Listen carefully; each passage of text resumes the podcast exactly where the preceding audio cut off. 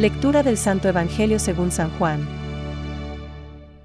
El testimonio del Padre en favor de Jesús. Si yo diera testimonio de mí mismo, pero hay otro que da testimonio de mí, ustedes mismos mandaron preguntar a Juan, no es que yo dependa del testimonio de un hombre. Juan era la lámpara que arde y resplandece, pero el testimonio que yo tengo y el Padre que me envió y su palabra no permanece en ustedes, ustedes examinan las escrituras, y sin embargo, ustedes no quieren venir a mí, mi gloria no viene de los hombres, además, yo los conozco. He venido en nombre de mi Padre, como es posible que crean, no piensen que soy yo el que los acusaré ante el Padre. Si creyeran en Moisés, pero si no creen lo que él ha escrito. Es palabra de Dios. Te alabamos, Señor. Reflexión. Si yo diera testimonio de mí mismo, mi testimonio no sería válido. Hoy, el Evangelio nos enseña cómo Jesús hace frente a la siguiente objeción. Según se lee en DT 19,15, para que un testimonio tenga valor es necesario que proceda de dos o tres testigos.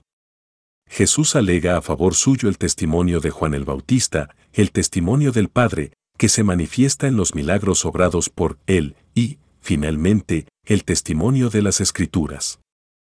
Jesucristo echa en cara a los que le escuchan tres impedimentos que tienen para reconocerle como al Mesías Hijo de Dios. La falta de amor a Dios.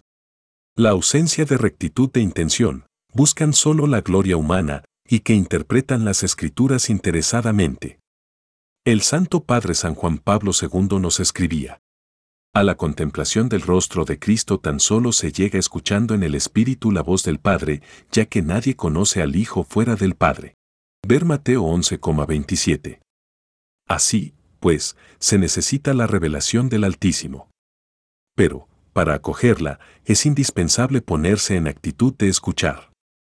Por esto, hay que tener en cuenta que, para confesar a Jesucristo como verdadero Hijo de Dios, no es suficiente con las pruebas externas que se nos proponen. Es muy importante la rectitud en la voluntad, es decir, las buenas disposiciones. En este tiempo de cuaresma, intensificando las obras de penitencia que facilitan la renovación interior, mejoraremos nuestras disposiciones para contemplar el verdadero rostro de Cristo. Por esto, San José María nos dice, ese Cristo, que tú ves, no es Jesús. Será, en todo caso, la triste imagen que pueden formar tus ojos turbios, purifícate. Clarifica tu mirada con la humildad y la penitencia.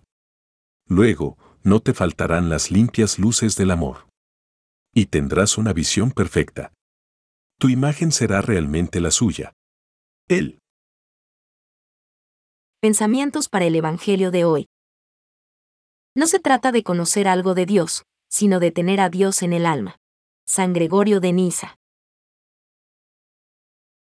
Haced que brille vuestra luz en nuestra sociedad, en la política, en el mundo de la economía, en el mundo de la cultura y de la investigación.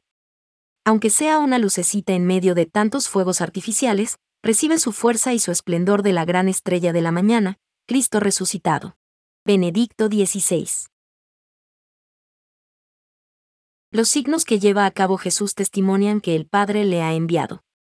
Invitan a creer en Jesús. Los milagros fortalecen la fe en aquel que hace las obras de su Padre. Pero también pueden ser ocasión de escándalo, Mateo 11,6. No pretenden satisfacer la curiosidad ni los deseos mágicos.